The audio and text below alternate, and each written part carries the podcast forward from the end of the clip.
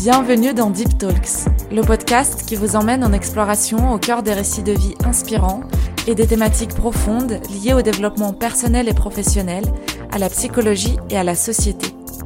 Je suis Dana Ismailova, coach professionnel certifié, et mon ambition à travers Deep Talks est de répondre à vos questionnements essentiels, de vous connecter à vos aspirations les plus profondes et de vous inspirer à entreprendre des actions significatives dans votre vie. N'hésitez pas à soutenir le podcast en le partageant et en laissant votre avis. Je vous souhaite une très bonne écoute.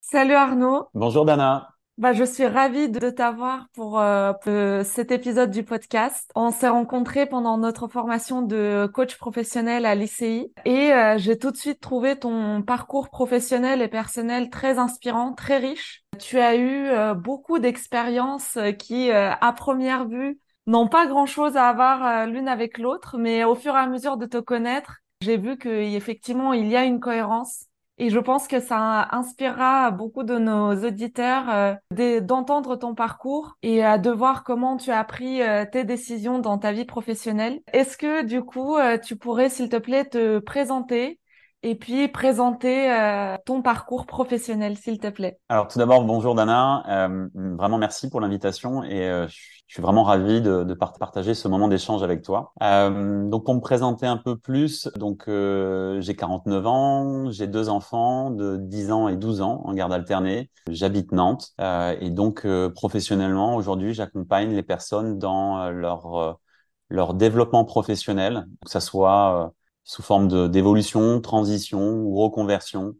Euh, voilà, toute personne qui, qui se questionne sur euh, sens au travail, euh, retrouver de, de, la motivation, de l'énergie. Voilà, mon quotidien. Et qu'est-ce que tu as fait avant, avant de faire du coaching? Alors, effectivement, j'ai un parcours qui, pour certains, semble chaotique, pour d'autres, pour le moins singulier. Alors, j'ai une formation scientifique au départ, j'ai un DESS de physique. Euh, mais avant de commencer véritablement, j'ai été, euh, j'ai été sportif de haut niveau dans le rugby après mes études. J'ai eu une ascension très rapide, mais une, une chute tout autant rapide en fait. J'ai connu les joies d'une finale au Stade de France pour après euh, euh connaître la blessure et puis euh, et puis être en opposition après avec mon club et donc quitter quitter vraiment ce, ce monde professionnel. J'ai rebondi en, j'ai vraiment commencé ma carrière euh, professionnelle après en étant euh, cadre manager euh, à EDF. J'ai exercé cette fonction pendant quatre ans. Et puis finalement, je me suis rendu compte, alors que c'était quelque chose vraiment une profession à laquelle j'aspirais en fait, c'était un bon compromis entre entre revenus et puis et vie personnelle, loisirs. Et puis finalement, je me suis rendu compte que cet avenir tout tracé ne me correspondait pas. Je me posais pas des questions sur moi, mais intuitivement, euh, voilà, une envie de faire autre chose euh, s'est présentée. Il y a eu un facteur déclenchant. Et du coup, euh, après ces quatre ans, euh, bah, j'ai basculé dans l'entrepreneuriat. Alors, on y mhm. reviendra, mais euh, je viens pas du tout d'un milieu euh, qui, qui, qui, baigne dans l'entrepreneuriat. Donc, c'était vraiment une grosse découverte pour moi. Et depuis 20 ans, je suis indépendant avec, bah, il est vrai, des, des virages à 360 degrés. Donc, j'ai si on résume, j'ai commencé donc en étant consultant pour les entreprises donc dans le domaine de l'énergie. Puis j'ai été photographe de mode publicitaire. J'ai été artisan euh, donc en appliquant du béton ciré et en créant du mobilier également. Par la suite, j'ai été courtier en financement. Puis j'ai accompagné des personnes dans l'investissement locatif ancien. J'ai également de la transaction immobilière. Donc euh, voilà. Et puis euh, un événement de, de, vie personnelle a fait que euh, à 47 ans, euh, j'ai souhaité, pour la première fois de ma vie, me poser des questions sur moi, qui j'étais, surtout comment je fonctionnais. Jusqu'à là, je me suis jamais interrogé vraiment. Et donc, j'ai entrepris un, un, chemin de développement personnel, ou en tout cas de, de cheminement. Et, euh, et en fait, ben, cela m'a amené à, à comprendre un certain fil rouge de mon parcours qui a toujours été dans un rôle finalement d'accompagnement plus que commercial, un rôle de facilitateur. Et, euh, et petit à petit, euh, on y reviendra peut-être, mais euh, euh, bah, le coaching est, est, devenu une évidence, même si je l'ai refoulé à un moment donné, clairement.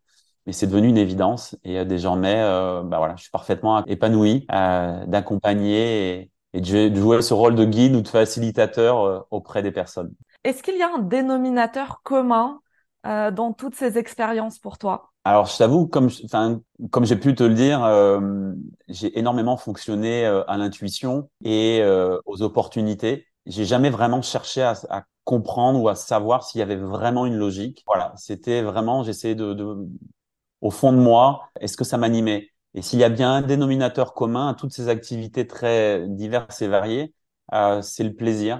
Mm. C'est vraiment mon carburant en fait. Ça n'a jamais été l'argent, la reconnaissance ou la réalisation mais euh, le plaisir et puis euh, vraiment cette sensation quand je me lève le matin de pas avoir euh, l'impression d'aller travailler en fait.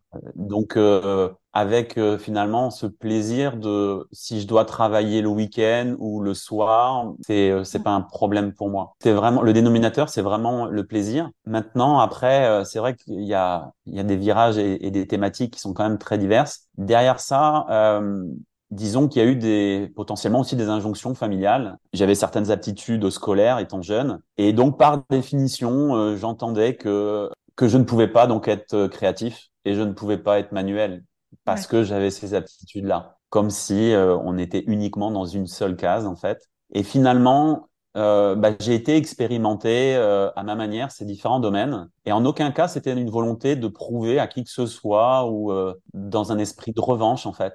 C'était vraiment dans un esprit euh, de curiosité, d'exploration, et puis euh, bah, voir ce que ça allait donner. Et malgré ça, euh, bah, ces injonctions peuvent être quand même très puissantes et très fortes et très pérennes parce que parce que même quand j'ai exercé dans la photographie où où j'avais des très très bons retours de, de mes clients, j'aurais pu semble-t-il percer dans dans la mode masculine, mais pour cela il aurait fallu être à Paris tout le temps et, et ça c'était c'était pas possible pour moi. En tout cas, c'était pas mon souhait. Euh, mais malgré tout, j'avais du mal à assumer le fait d'être créatif, justement.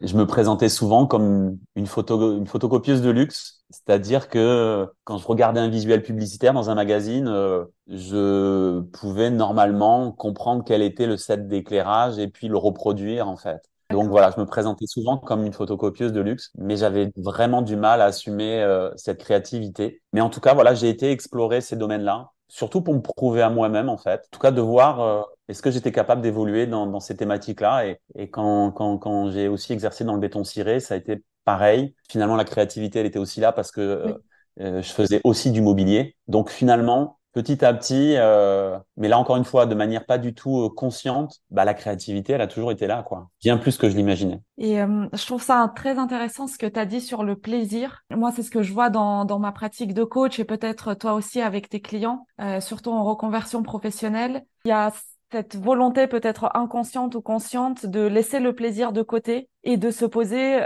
les autres questions sur l'aspect financier, sur l'aspect du regard social, du prestige social, de la carrière que la personne veut faire. Et euh, je trouve ça assez puissant ce que tu dis euh, par rapport à ton parcours, que euh, c'était vraiment le plaisir, la curiosité et la créativité qui t'ont euh, guidé. Euh, comment tu as pu composer donc avec le regard de tes proches, le regard de la société par rapport à tes changements et tes virages professionnels? Bah, comme je te le disais, je viens d'une famille, euh, je dirais, qui ont connu que le salariat. Euh, et puis du, du salariat euh, très stable en fait. Euh, alors c'était pas fonctionnaire mais assimilé fonctionnaire.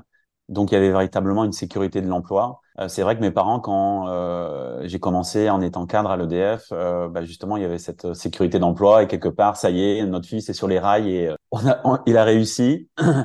en tout cas, voilà, il a sécurisé son, son, son avenir professionnel. Euh, c'est vrai que quand euh, finalement je leur ai évoqué le fait que j'allais euh, j'allais demander un congé de un congé sans sol pour créer mon entreprise, ils ont été un peu abasourdis. Je me rappelle aussi la tête de mon banquier quand j'ai été le présent, lui présenter ça en me disant mais ok vous êtes cadre à EDF et vous partez pour monter votre boîte mais enfin genre vous êtes taré donc donc voilà là-dessus disons que finalement j'ai toujours été dans dans l'action, euh, mais depuis tout jeune. Mm. Euh, et que quand je me sens pas bien à un endroit ou dans un contexte, et eh ben, euh, ben je bouge, je me mets en mouvement. Et pour certains là aussi, ça peut être des fois très vite, euh, mais bien souvent c'est quand même un minimum réfléchi.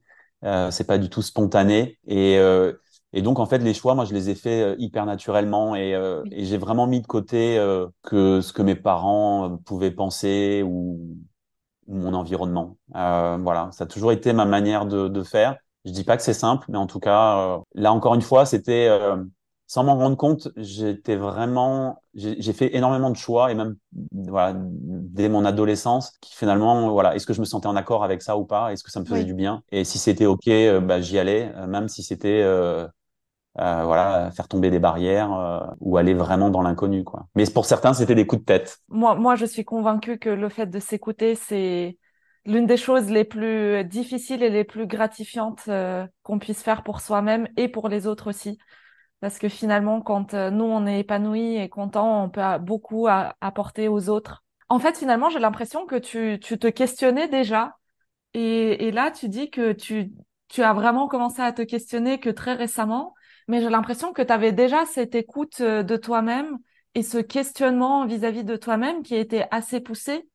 Euh, parce que quand même, tu prenais des décisions importantes dans ta vie avec ces virages professionnels. Est-ce que c'est le cas? Alors, si c'était le cas, c'était vraiment très, très inconscient, clairement. Euh, Absolument pas en conscience.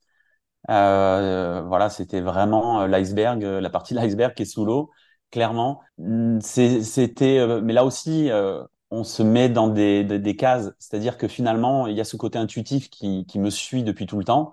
Et pourtant, pour moi, jusqu'à encore peu de temps, j'étais l'archétype du cartésien j'ai fait des, des, études scientifiques. Pour moi, il faut, c'est, ce sont les faits qui comptent. Déjà le, le, faire, les faits, euh, démontrer, euh, voilà, vraiment l'esprit euh, cartésien pur et dur. Et, et c'est vrai que j'ai jamais, euh, j'ai jamais eu, j'ai eu aucune approche dans le développement personnel. J'ai lu aucun bouquin sur cette thématique-là. Et euh, la première fois, donc quand j'ai commencé mon chemin d'introspection, la première thérapeute que j'ai rencontrée, euh, elle me pose la question en disant mais Arnaud, euh, vous êtes cartésien ou, vous êtes plutôt euh, intuitif et spirituel? Et je lui ai rigolé au nez, mais vraiment. Je dis mais attendez, mais non, évidemment que je suis cartésien. Elle me dit vous en êtes sûr? Je dis mais oui, oui, oui, bien sûr.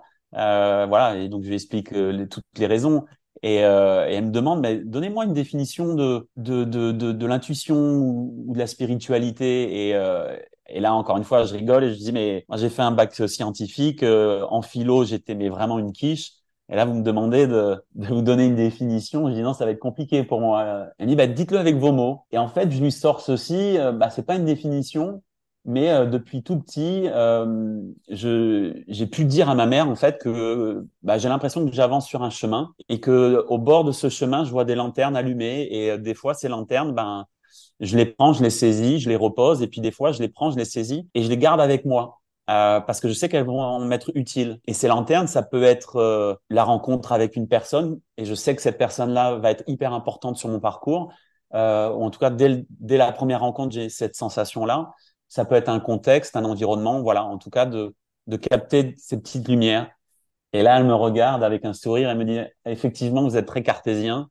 Et, euh, et c'est peut-être la première fois où j'ai peut-être compris qu'il y avait une place beaucoup plus importante à l'intuition, euh, voilà, en tout cas à lui d'accepter de lui donner sa place, sa vraie place. Et donc euh, là, tu as dit que tu as commencé aussi ce chemin du développement personnel euh, avec une thérapie. Je trouve que c'est encore un sujet assez tabou dans, dans notre société, et notamment du côté masculin de la population, de, d'en parler comme ça ouvertement, déjà d'y aller, à un âge euh, euh, plutôt euh, voilà adulte, avancé, et d'en parler comme ça. Comment tu as pris cette décision de d'aller te tourner vers des vers des spécialistes, que ce soit des thérapeutes ou des coachs, pour voilà te comprendre mieux et, et travailler sur toi-même? Il y, a, il y a eu un événement dans ma vie personnelle qui qui a agi comme une sorte en fait qui in fine a agi comme une sorte d'appel. Et du coup, je me suis rendu compte que par rapport à cet événement-là, euh, on va dire dans les 24 heures, 48 heures qui ont suivi, je me suis positionné, enfin, je me suis rendu compte que je me suis posé, positionné euh,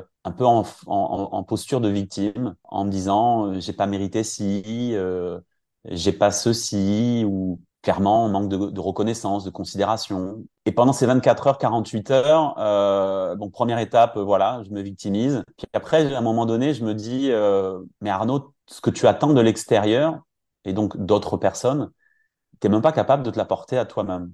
Et là, ça a été, euh, ça a été une révélation pour moi. Et donc là, je me suis dit, OK, eh ben, il va falloir peut-être que maintenant tu, tu te poses et que tu te poses les bonnes questions sur toi, qui tu es, comment tu fonctionnes, parce que ce cycle-là, il va, il va revenir en fait. Si tu ne fais pas ce questionnement-là sur toi, si tu développes pas finalement ta, ta connaissance de toi-même, eh ben tu vas refaire, tu auras les mêmes mécanismes et ça va se reproduire. Et c'est là où je me suis dit bon, eh ben allons-y. Alors que j'étais pas du tout, euh, j'avais jamais rencontré aucun thérapeute avant. Et c'est vrai tout ce que tu dis sur le côté un peu tabou, on n'ose pas, euh, on n'ose pas exprimer ça et encore plus euh, euh chez les hommes. Mais là en fait, euh, c'était une évidence pour moi d'aller me questionner, d'aller découvrir quelles étaient mes parts d'ombre aussi. Et là je me suis dit très naturellement, ben il faut que tu sois accompagné quoi. Donc c'est comme ça. Et et là aussi, ben, j'ai finalement j'ai fonctionné par intuition parce que je me suis renseigné auprès de proches. On m'a recommandé euh, personne. J'ai été à voir puis, qui était psychologue et puis euh, enfin voilà, le, ça, il n'y a pas eu de feeling. Et puis finalement, on m'avait recommandé une autre personne. Et puis là, euh, dès les premiers instants, je savais que, que c'est elle qui allait m'accompagner. Et puis, euh, alors, je suis incapable de dire quelle était son approche. Je suis incapable de te dire quel est son titre, ce qu'elle faisait. et en fait, je m'en fiche. Ce qui m'importait, c'était déjà comment je me sentais et surtout, euh, qu'est-ce que ça générait chez moi. Mm. Et finalement, c'était hyper bénéfique. Euh, il y avait énormément de. En fait, ça allait très très vite. Mais c'est comme si c'était euh, comme si c'était en attente depuis longtemps tout ce tout ce travail-là. On m'a même dit à un moment donné, c'est comme s'il y avait une sorte d'urgence en fait. Et du coup, ce, tout ce chemin-là, qui n'est pas forcément simple, hein, c'est vrai, mais je l'ai pris vraiment avec bonheur, avec appétit, euh, et c'était vraiment avec joie que, que, que voilà que que j'allais de découverte en découverte. Évidemment, euh, il y avait des découvertes qui n'étaient pas forcément euh, agréables, mais ça fait partie du processus. Et en tout cas, euh, quand on parle de cheminement, bah là, j'avais vraiment l'impression d'avancer, de descendre en profondeur en moi. Et, et plus je descendais en profondeur, plus j'avais cette sensation de m'ouvrir en fait. Donc c'était vraiment, c'était, enfin ça a été un moment finalement que j'ai pris avec grande joie. Ouais. Bah merci de déjà de, de partager quelque chose de si personnel avec nous. Et justement, le fait de faire ce cheminement en toi, est-ce que tu as pu regarder euh, ta vie, ton parcours euh, d'un autre regard? Alors c'est vrai, comme je te disais, à partir du moment où j'ai entamé cette réflexion-là, les choses ont été très très vite. Euh, et puis finalement, les personnes que j'ai pu rencontrer, puisqu'il y a eu différentes différents thérapeutes qui m'ont plus ou moins accompagné sur ce chemin-là, elles ont toutes eu leur utilité, leur justesse au bon moment. C'est assez dingue en fait. C'est comme si je montais un escalier et et donc, j'avais quelqu'un qui m'a accompagné sur deux, trois marches. Et puis, hop, c'est OK. Et puis, finalement, une autre personne prenait le relais et ainsi de suite. Et dans cette période-là, en parallèle, moi qui n'étais pas du tout euh, voilà, dans le développement personnel, à lire des livres et tout ça, euh, ben, je faisais pas mal de travail de, recherche de mon côté. Et donc, euh, il y a un moment euh, qui est un moment clé pour moi. Et justement, pour répondre à ta question, alors je me, je me, je me vois encore vivre ce moment où euh, il doit être 22h30, 23h. Je suis allongé dans mon lit avec l'ordinateur et, euh, et voilà, je fais des recherches et, euh, et à un moment donné, je tombe sur un article euh, d'un blog euh, qui évoque le voyage du héros euh, selon donc l'approche de Joseph Campbell. Alors Joseph Campbell, en fait, c'est un anthropologue américain qui a donc écrit en 1949, je crois, un ouvrage qui est le, le héros aux mille et un visages. Et en fait, il a énormément étudié euh, le fait que, quelles que soient les années, les civilisations, il y a toujours une sorte de, de conte narratif qui suit des étapes bien précises. Et pour le petit clin d'œil, en fait, ça a été repris par des scénaristes à Hollywood et désormais, en fait, ce principe narratif-là est utilisé, euh, ça a été utilisé pour Star Wars, pour des grands blockbusters et pour aussi dans, dans, la littérature, en fait. Et ce conte narratif euh, comporte trois périodes. C'est-à-dire que pour lui, en fait, des individus peuvent vivre trois périodes, trois chemins au cours d'une vie. Le premier chemin euh, de mémoire, c'est euh, donc le, le, chemin du village. C'est tu nais, tu arrives sur Terre et puis en fait, tu vas rester dans ton environnement, dans ta famille ou dans ton écosystème en fait et tu vas te plier aux règles euh, de ce, de ce milieu-là. Et il y a des personnes qui restent toute leur vie dans, cette, dans ce chemin-là. C'est OK. On va dire que mes parents ou même voilà ma personnes de ma famille euh, sont essentiellement restés dans, dans, dans ce mmh. chemin-là. Il y a un deuxième chemin qui s'appelle le chemin des terres brûlées, qui est vraiment en opposition justement au premier chemin. Donc là, euh, tu te mets en opposition, en rébellion, et ça peut aller même très très loin. Hein. Potentiellement, ça peut aller jusqu'à euh, faire tout l'inverse, ou aller vers des extrêmes ou des excès, comme comme, comme, comme la drogue, comme euh, voilà, quitte à se perdre. mais en tout cas, tu, tu, tu exprimes une forme de, de rébellion et d'opposition au système dans lequel tu as grandi. Et puis il y a un troisième euh, voyage, un troisième chemin qui s'appelle justement le voyage du héros, qui euh, comporte véritablement plusieurs étapes. Et la première étape, je te l'ai évoqué tout à l'heure, c'est l'appel. C'est qu'à un moment donné, il se passe quelque chose dans ta vie. Ça peut être le décès d'une personne, ça peut être euh, la maladie, ça peut être euh, une séparation. Bref, il y a un événement fort, suffisamment fort pour que tu le ressentes comme un appel. Et après, tu l'as en considération, tu l'as en conscience et libre à toi de, bah, de franchir le pas, de franchir le seuil. Tu peux rester sur le, le bas de la porte. Et en fait, moi, cet appel, ben, je l'ai entendu et, et j'ai décidé en fait de, de franchir ce seuil. Et cette partie-là, en fait, elle est évidemment, euh, elle n'est pas de tout repos. Donc, euh, si ça vous intéresse, je vous invite vraiment à, à creuser cet aspect-là, mais parce qu'il y a des étapes euh, bien identifiées. Mais la finalité, c'est que il y a vraiment véritablement un, voyage en profondeur, de comprendre qui on est, euh, d'explorer ces zones d'ombre, euh, d'en retirer une connaissance et de revenir après euh, potentiellement l'exprimer déjà au monde, mm. d'arriver avec sa contribution et, euh, et de pouvoir en, en, faire bénéficier les autres en fait. Quand je me suis retrouvé là dans mon lit à lire ça, j'ai commencé à lire et évidemment j'ai vu le déroulé de ma vie. C'est-à-dire la première partie ah. où j'ai fait mes études, je faisais plaisir. Bon, j'étais un peu branleur, mais j'avais des bonnes notes, donc ça allait. Ou en tout cas, quand je dis des bonnes notes, des notes correctes pour passer à chaque fois là où je voulais. Et euh, parce que j'étais loin d'être d'être parfait. Et, euh, et puis voilà, et puis ben, le sport réussissait aussi, et puis, et puis je rentre cadre à EDF, et puis ma vie est toute tracée. Et puis finalement, ma période, ma deuxième période de terre brûlée, alors non pas que j'ai été dans, dans, des excès de drogue et autres, mais euh, ça a été de d'être à l'opposé de, de, mon schéma familial, justement, en devenant entrepreneur, euh, en, sortant véritablement euh, des cases, et justement en allant exprimer, euh, expérimenter plutôt euh, ma créativité, mon côté manuel, mmh. qu'on me disait non, non, non, surtout pas. Et puis donc, ben, cette troisième période où là, oui, il y a eu ce fameux appel, et donc, c'est vrai que quand j'ai découvert ça, bah là, j'ai compris en fait tout le déroulé de ma vie et, et je t'avoue que c'était sans, c'était pas sans émotion finalement de comprendre, ouais, euh, ah ok.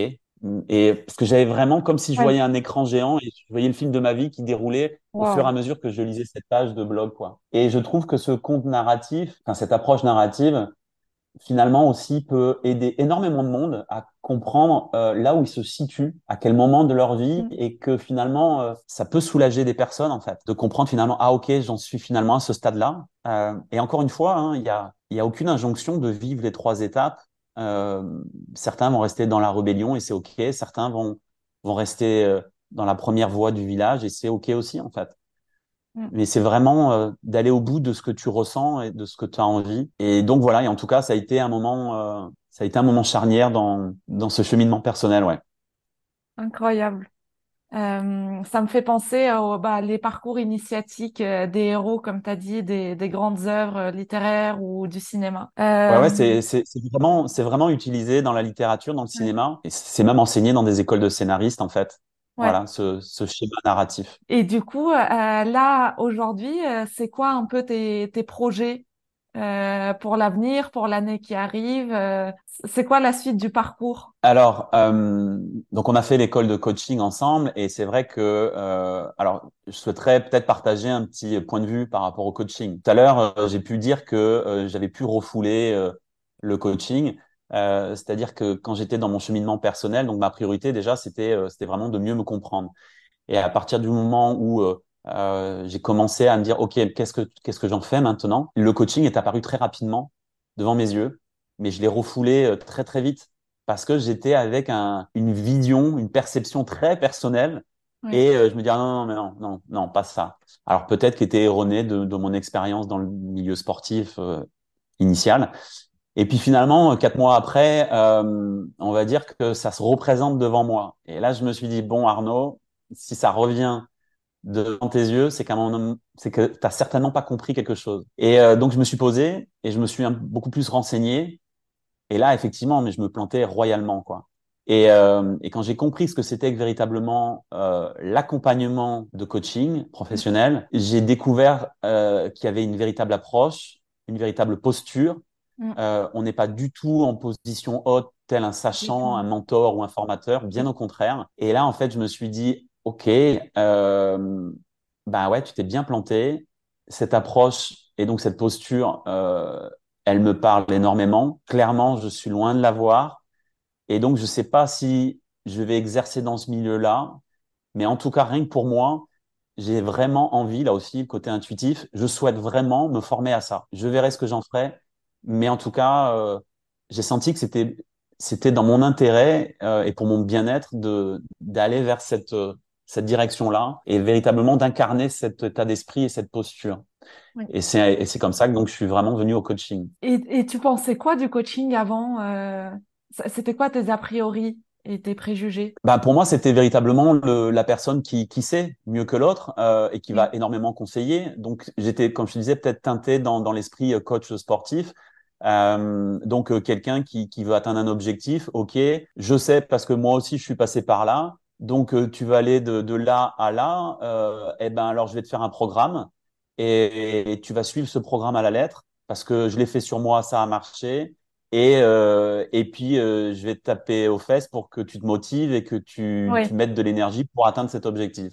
Voilà, Oui. c'était ma vision. Ouais, souvent, il y a une confusion entre euh, tous ces métiers d'accompagnement, euh, coaching, conseil, formation, mentoring.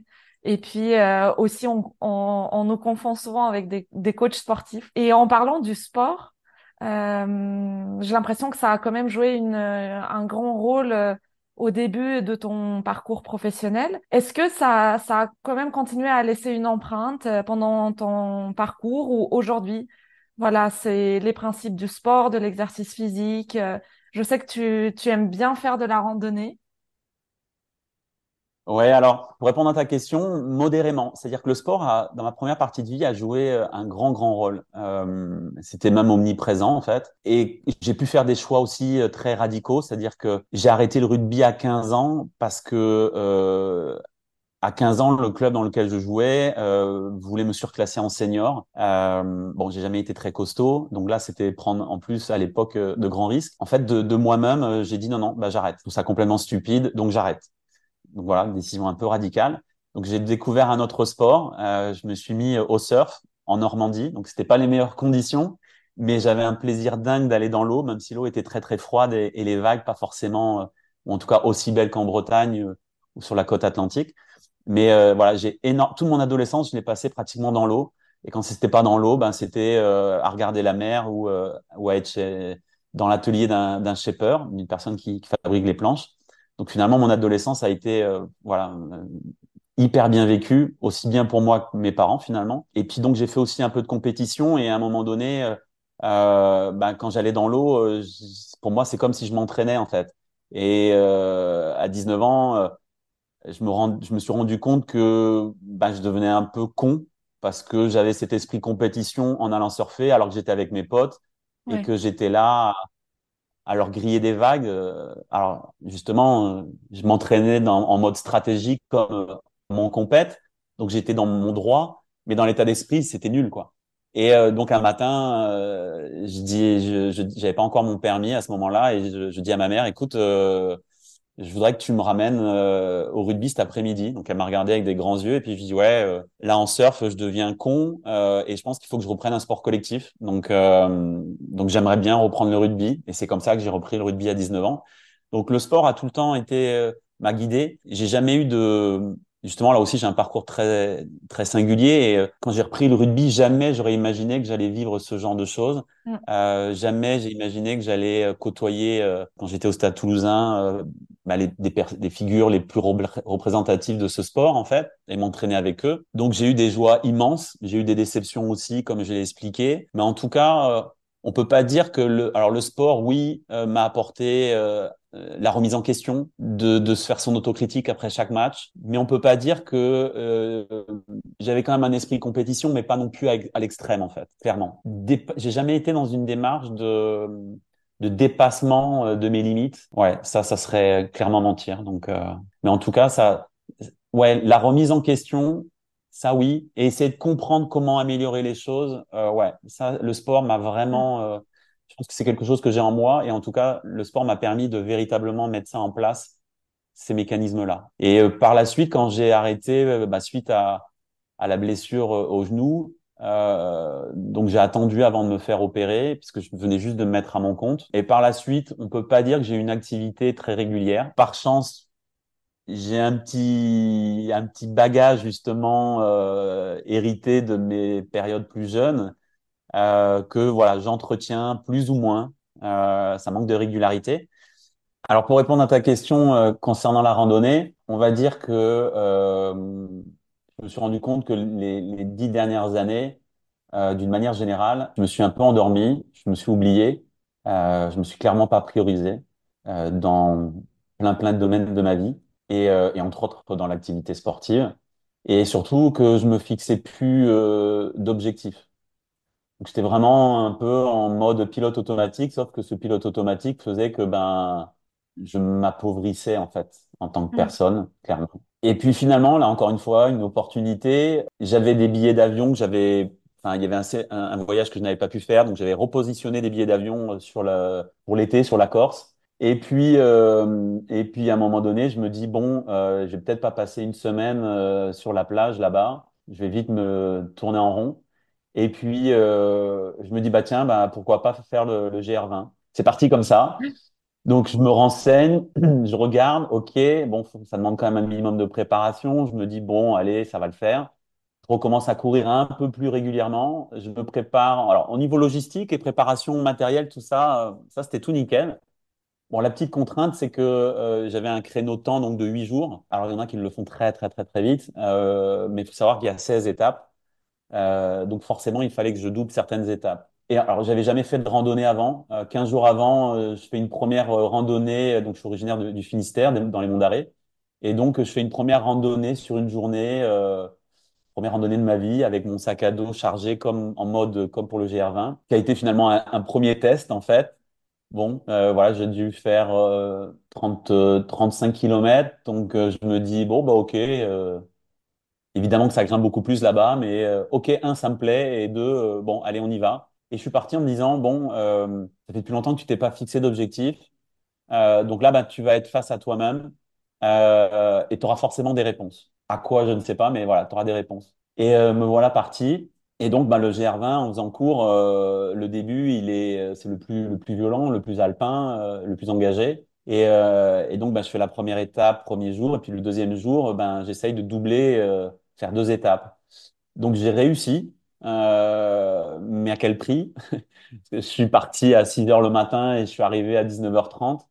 Euh, en plus, c'était au mois d'août, donc il faisait très chaud cette année-là. Euh, et je suis arrivé dans un état euh, pas terrible physiquement. Et puis surtout, c'est qu'il y a eu des passages euh, engagés. Alors, je suis assez sensible au vertige. Ouais. Euh, j'ai pas été jusqu'à être tétanisé, mais il y a eu des passages quand même euh, où pour moi c'était quand même assez hallucinant en fait, où clairement je devais être plaqué contre la paroi et mon sac était lui dans le, mon sac à dos était Oh là déjà là. lui dans le vide et euh, et où là bah si tu tombes ben c'est des des c'est des strates de pierre, il y a rien pour t'accrocher et tu tu tu descends sur plus de 100 mètres quoi. Bon j'ai réussi à les franchir euh, non sans mal là aussi et en fait ce qui s'est passé c'est que le soir alors certainement euh, accentué par la fatigue. Euh, en fait, j'ai eu des visions où je me voyais donc de manière tout à fait consciente, hein, euh, avant même d'aller m'endormir. Et en fait, je me voyais tomber les jours suivants, et non pas avec des passages que je venais de faire sur un voilà. Et, euh, il y a eu aussi des. Alors, je me souviens très rarement de mes rêves, mais là, il y a eu des rêves où euh, je me retrouvais euh, alors dans un paysage urbain, donc rien à voir, mais euh, au mauvais endroit, au mauvais moment, euh, et où je décédais. Donc là, tout ça, je me suis dit, OK, euh, bon, tu as quand même des enfants. Euh, qu'est-ce que tu fais de tout ça? Et puis pour moi, c'était euh, bah, soit je vais au bout, soit mais je fais pas à demi-mesure ou autre. Et bah, j'ai préféré arrêter. Donc euh, voilà, j'ai bien voulu arrêter en fait. Je me suis donné, je me suis autorisé à arrêter. Euh, j'ai pas vécu ça comme un échec et je me suis dit euh, ok ben qu'est-ce que t'en fais de tout ça? Alors un, j'ai pas voulu continuer au risque de me dégoûter complètement de la randonnée. Je le sentais pas. Je me suis dit ben tire-en les conclusions. Euh, mais voilà, soit soit ok avec toi-même. Et bon, je l'étais donc euh, donc voilà, ça a été plus court que prévu et finalement. euh, comme je suis assez entier, euh, j'ai pas, j'ai pas continué le reste du séjour à, à me dorloter sur la plage. Finalement, j'ai pris un- le billet d'avion euh, le, Ouais. le plus rapide et je suis rentré à Nantes. Voilà, donc ça a été de, de courte durée. Mais au final, bah, au printemps suivant, j'ai repris ça et puis euh, j'y ai ajouté euh, l'esprit en fait bivouac. Donc euh, pour me tester, euh, eh ben, je suis retourné dans les, dans les monts d'Arrée, dans le Finistère et euh, je suis parti de, de, de chez mes parents pendant 48 heures euh, en sachant pas où j'allais dormir dans la nature le soir, euh, voilà, en autonomie.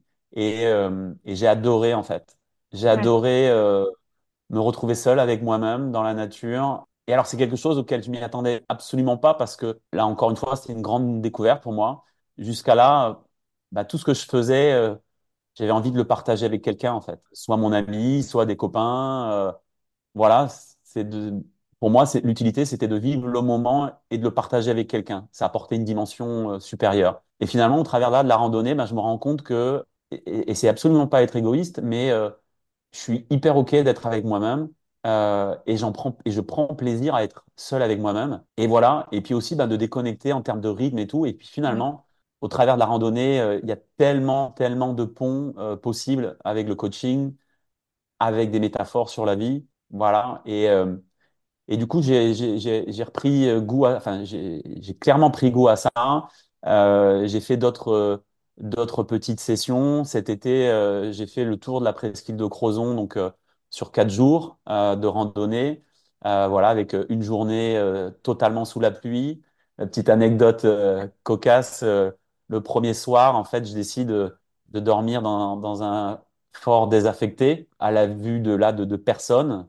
Sauf qu'en fait, en pleine nuit, je me suis fait réveiller par un, un hélicoptère de l'armée Waouh. qui, euh, voilà, j'ouvre ma tente et alors je pensais que j'étais dans un rêve et non, non, le bruit était bien présent et j'ouvre ma tente et en fait, ben, quelques mètres au-dessus de moi, il y avait un hélicoptère de l'armée, euh, porte du latérale ouverte, euh, avec une personne armée, les, lunettes- les, les- les lunettes thermiques et autres, Terrifiant. stationnaire.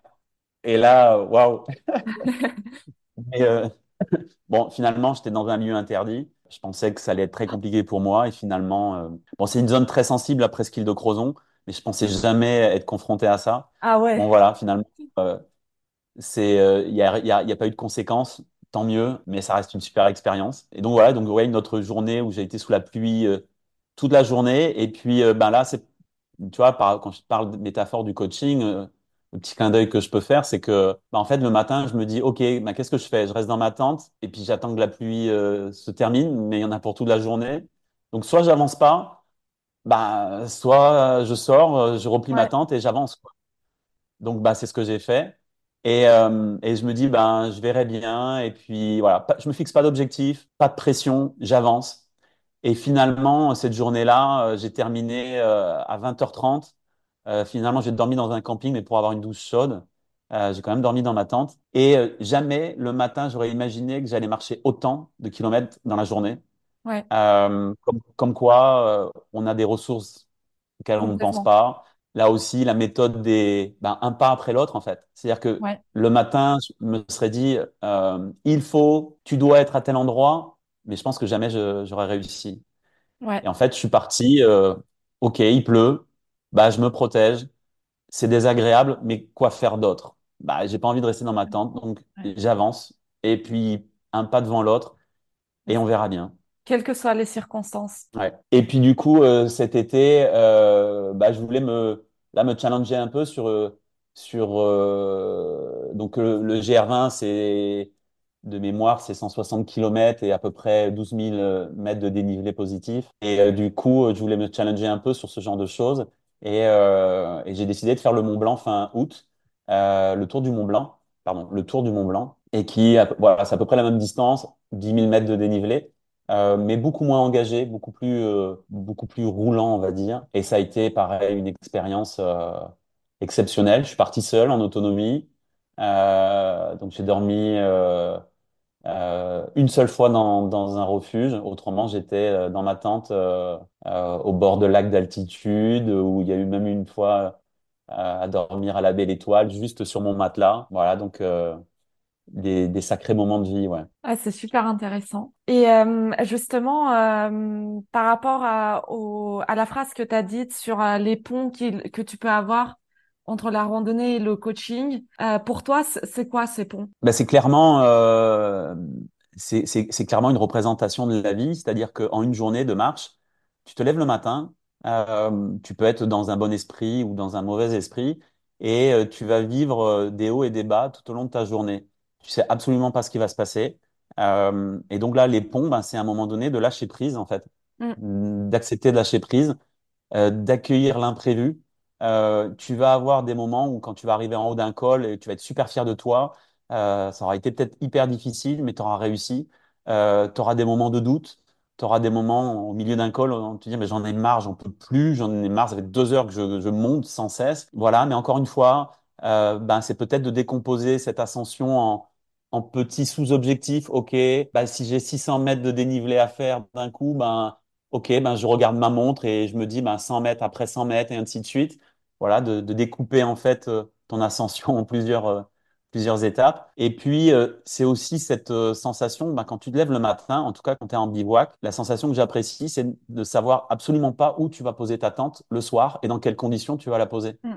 Et c'est d'accepter là aussi voilà l'inattendu et donc d'être constamment dans, bah, dans l'adaptation en fait et dans accueillir véritablement ce qui t'est proposé. Et euh, bah, des fois, il y a des choses merveilleuses euh, qui arrivent, euh, des moments euh, de vie euh, voilà hyper hyper hyper fun, hyper agréables. D'autres fois non, mais voilà c'est c'est d'accueillir tous ces moments-là euh, avec plaisir et, euh, et, et d'ouvrir la possibilité de les vivre. Et ça, la randonnée, voilà, euh, le permet vraiment. Et finalement, c'est une représentation de notre quotidien, de décomposer des, des, un objectif important, de le décomposer en petites étapes afin de faciliter sa réalisation, de savoir qu'on ne peut pas tout contrôler.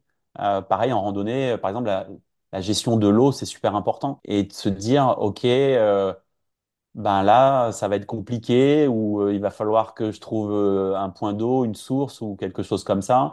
Et de se dire que de toute manière, je vais avoir plein de décisions dans ma journée à prendre. Est-ce que je m'arrête là? Est-ce que je continue? Est-ce que je prends l'eau là? Ou est-ce que je sais qu'après, il y aura une autre source ou un autre torrent? C'est, et quand on le fait en mode solo, ben, on est face à soi-même.